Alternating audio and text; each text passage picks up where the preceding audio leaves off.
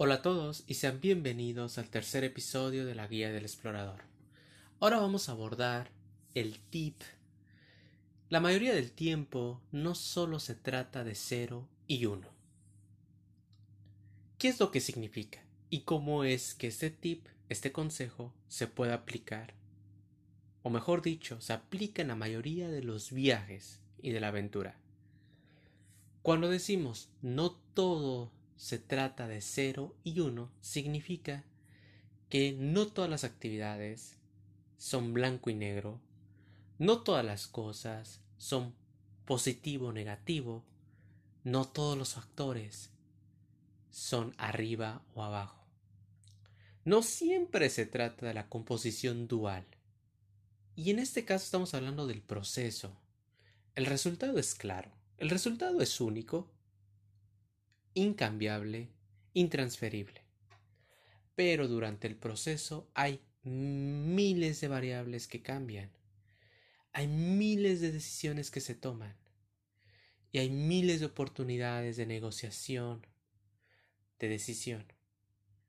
Ahí es cuando no solamente se trata de dos opciones, se trata de muchísimas opciones dependientes o independientes, cambiantes a lo largo del tiempo, que nos hacen al final llegar a una solución probablemente impensable desde el comienzo. En el mundo del viaje no es decepción, y es aquí cuando quiero abordar este tema. Cuando uno hace un plan para ir a un sitio, para conocer algún lugar, para encontrarse con una persona, para conocer todo lo, toda la historia, el patrimonio cultural, natural, uno va con esta alegría, con este entusiasmo, con este ánimo de conocer, de sorprenderse, de saber qué es lo que nos trae esta, esta vida, esta aventura. Es una reconciliación consigo mismo y con el exterior.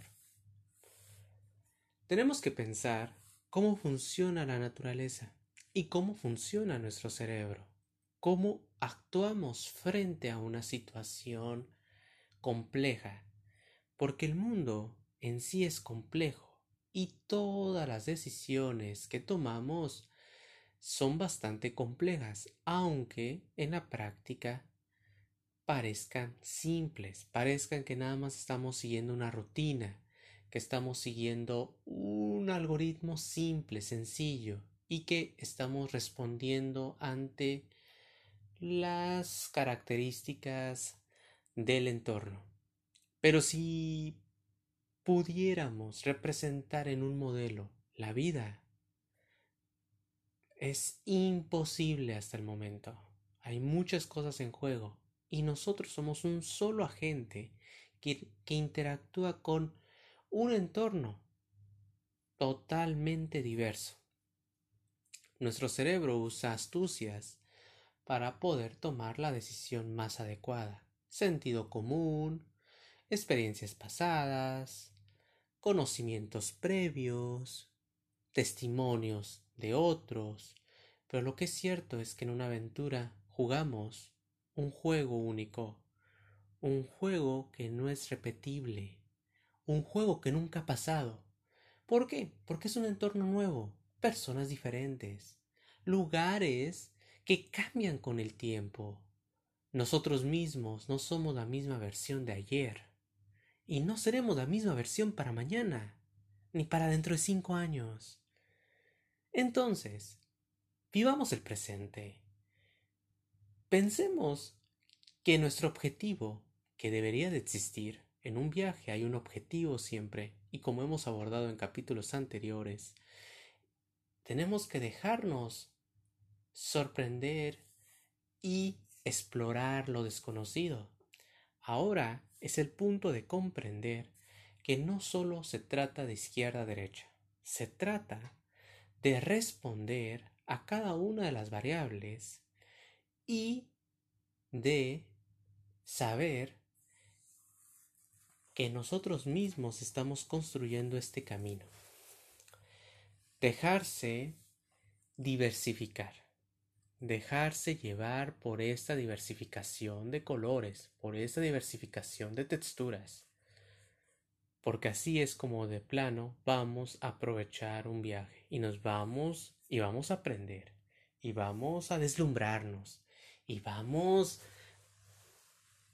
a dejar que la vida nos sorprenda, que las cosas mágicas aparezcan.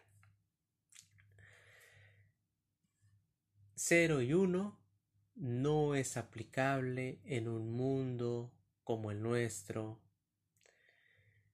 0 y 1 no, es, no funciona en nuestro entorno, y mucho menos en un entorno viajero, abierto a lo desconocido. Lo que sí es cierto es que al final vamos a encontrar un resultado, producto de una serie de combinaciones mágicas, lógicas, algunas veces ilógicas, porque quizás nosotros no somos, no somos conscientes de qué es lo que interactuó.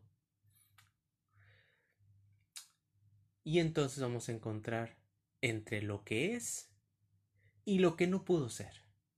Y eso de lo que no pudo ser, quizás no tengamos noción ni idea de qué cosas pudieron estar en esa categoría. Entonces, disfrutemos del presente, dejémonos llevar experimentemos al máximo.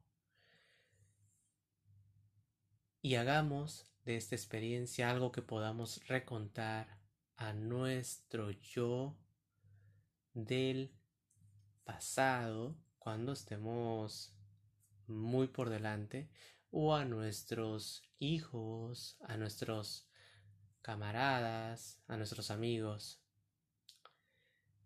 Tomen su mochila y vayan a explorar. Nos vemos en la próxima.